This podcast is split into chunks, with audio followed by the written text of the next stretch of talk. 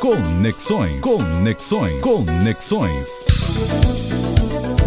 Olá, amigas e amigos da Educadora. Aconteceu aqui nesse final de semana, de sexta a domingo, o Festival LUM Barcelona, um evento muito legal de luzes e sons espalhados pelo bairro de Poblenou. Se você procurar nas redes LUM, com dois L's, L-U-M, mais as letras BCN de Barcelona, você certamente chegará à web desse evento e pode ver aí o que eu vi por aqui ao vivo. Esse é o segundo ano que eu acompanho esse evento, pois estava aqui em fevereiro de 2020, um pouquinho antes da Covid me fazer voltar correndo para o Brasil. Estava tão lindo quanto o desse ano.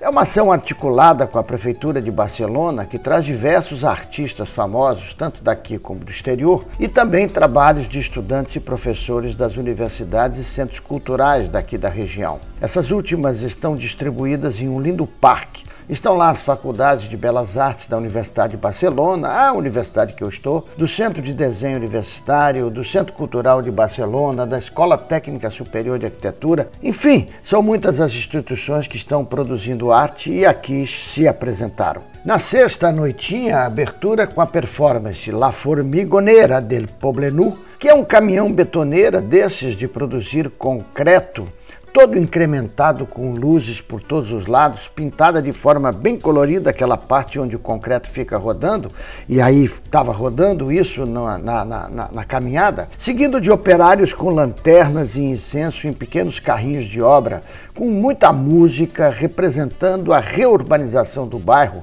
um verdadeiro um soco no estômago. Muito interessante, muito interessante. Tem muitas coisas legais que aconteceram por aqui. Por exemplo, muitas delas com projeções de imagens da gente mesmo, dos visitantes que se postam em pé em frente a pequenas instalações que captam a nossa imagem e jogam em uma projeção misturada com muitas outras imagens. É além de tudo muito divertido. Uma delas é da, dessas escolas é a Sinapse de alunos da Escola Superior de Desenho da Catalunha.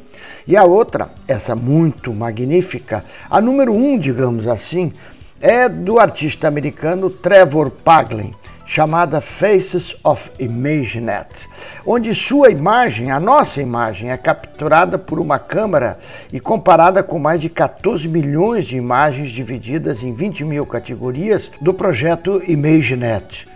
Então eles projetam a sua imagem numa enorme fachada de um prédio e essa imagem, antes de ser projetada, ela é classificada por comparação com estas tantas 14 mil imagens. E aí, claro, aparecem todas as situações embaraçosas, mostrando o quanto esse sistema de reconhecimento facial é cheio de desvios com racismo, preconceitos, equívocos e tudo mais que acompanham todas essas iniciativas baseadas em inteligência artificial.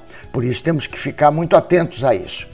Enfim, são 12 artistas, 17 instalações em pelo menos uns 15 lugares espalhados por esse bairro de Barcelona, que vai se reurbanizando de forma a dar mais espaço para as pessoas e o lazer, mas obviamente expulsando muita gente.